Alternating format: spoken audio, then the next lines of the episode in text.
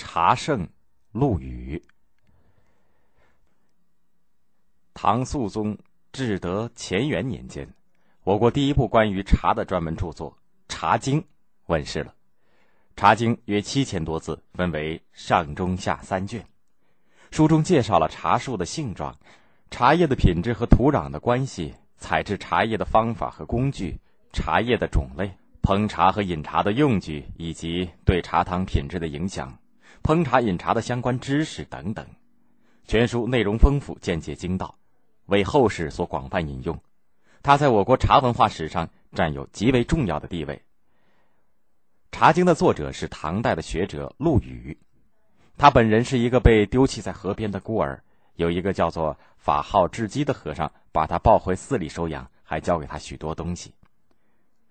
陆羽从小在寺院里打杂煮茶。喜欢上了茶道，便对茶进行研究，颇有心得，自称茶翁。后来他出游河南、四川等地，还到当时名茶紫笋的产地韶溪，也就是现在的江苏吴兴考察，写了《茶经》一书，成为千秋不朽的名著。他也逐渐的被人们所认识、所尊重，被誉为茶圣。陆羽认为，饮茶是从神农氏开始的，在原始社会。先民们采集野生植物来填饱肚子，到了神农氏时期，已经发现许多植物是有毒的，又在偶然间发现用野生茶叶的鲜叶汁儿可以解毒，从此人们就以喝茶来解毒，这也是饮茶的开始。可见最早的饮茶是作为药用的。陆羽的这些见解和他的《茶经》对茶文化的形成和传播有很大的影响。在他以后，关于茶的著作书籍多达一百多种。唐代宗年间，李继清出任湖州刺史，湖州也就是现在的浙江湖州、德清、安吉等地。路过扬州的时候，正好碰到陆羽。李继清也喜欢品茶，早就听说陆羽品茶出神入化，因而十分倾慕。他不想错过机会，便主动的去邀请他。陆羽跟着李继清上了船。李继清开门见山的问道：“听说您撰写的《茶经》中，把如何煮茶作为一个重要的话题来阐述，为什么？”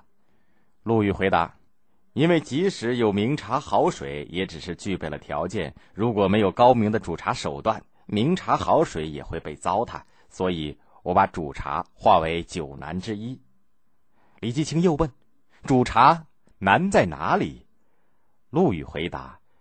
难就难在掌握火候，水煮得过嫩或者过老，都不能使茶的本质得到充分的发挥，甚至还会使人厌饮。李继清的船停泊在扬子江边，李继清说：“天下都知道您善于品茶，而扬子江南陵水又非常难得。这里说的南陵，在现在的江苏扬州附近。今天两庙千载一逢，怎么能够错过呢？”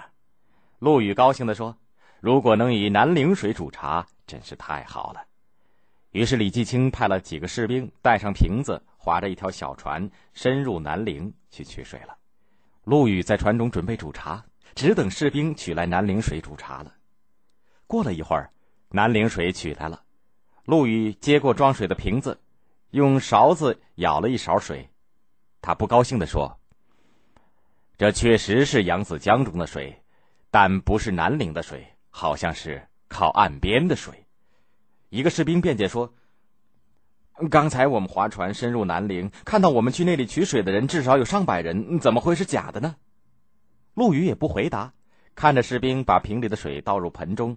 当水倒到一半的时候，陆羽赶紧叫他停下来，又用勺子舀了一勺瓶里剩下的水，说：“这剩下的半瓶就是南陵水了。”两个士兵大惊失色，忙跪在地上请罪。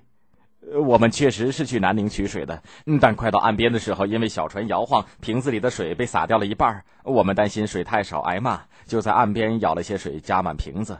先生真是料事如神，我们不敢再隐瞒什么，也没法隐瞒了。听了这个话，李继清和在场的人对陆羽更加佩服了。早在公元五世纪的南北朝的时候。我国的茶叶就已经输出到东南亚地区。公元九世纪的唐代，日本僧人把中国茶种带回到日本，茶逐渐在日本普及为大众饮料。十世纪的时候，蒙古商队来华从事贸易，把中国的砖茶带到了中亚。十七世纪的时候，荷兰人把茶叶带到了欧洲，又传到了美洲。到十八世纪，英国大量从中国进口茶叶。十九世纪，茶叶已经走向了世界，成为世界性的饮料。而茶文化也影响了世界上的很多国家。